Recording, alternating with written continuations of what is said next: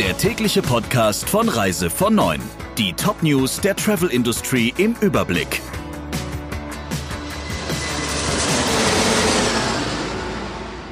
Mein Name ist Ursula Lampe. Schönen guten Morgen. Wegen der Ausbreitung des Coronavirus geraten die Reiseströme in China immer mehr ins Stocken.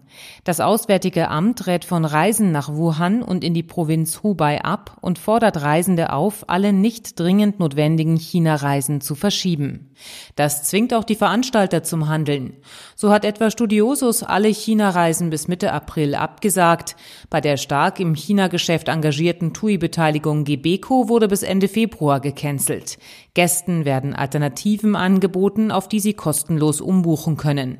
Bei der Tour Meyers Weltreisen und ADAC Reisen können Kunden, die bis Ende März nach China reisen wollten, kostenlos stornieren und umbuchen.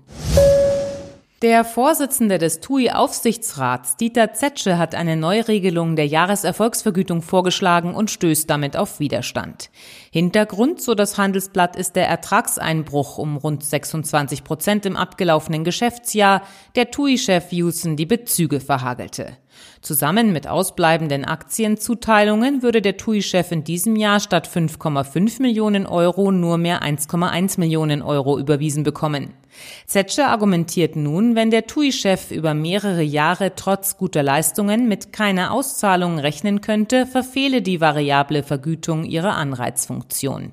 Am 11. Februar will er deshalb den TUI-Aktionären die Neuregelung der Vergütung vorschlagen. Der Streit um die Kundengeldabsicherung spaltet die Branche. Während der Vertrieb auf eine hundertprozentige Absicherung der Kundengelder pocht, warnen die großen Veranstalter vor Preissteigerungen, wenn die Versicherung teurer wird. Die unterschiedlichen Interessen traten bei einer Veranstaltung des Travel Industry Clubs vor kurzem deutlich zutage.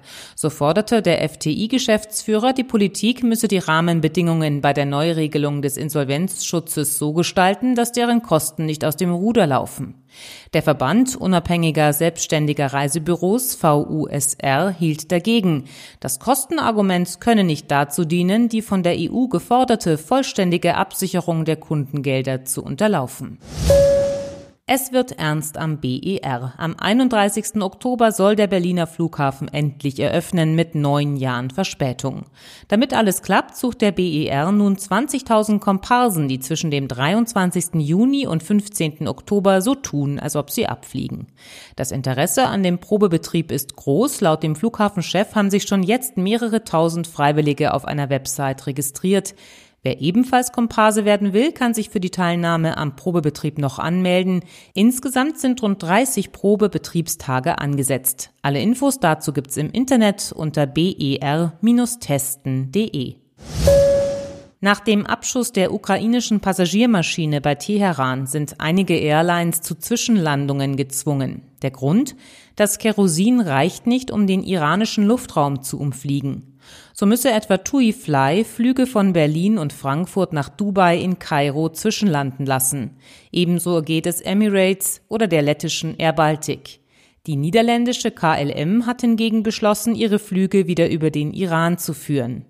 Die fehlende Einheitlichkeit ist der Europäischen Pilotenvereinigung ECA ein Dorn im Auge. Sie schlägt vor, die Regel Two Out, All Out einzuführen, sprich, wenn sich mindestens zwei Airlines dazu entscheiden, ein Gebiet nicht mehr zu überfliegen, ziehen alle anderen Airlines automatisch nach. Der Reise von Neuen Podcast in Kooperation mit Radio Tourism. Mehr News aus der Travel Industry finden Sie auf reisevon und in unserem täglichen kostenlosen Newsletter.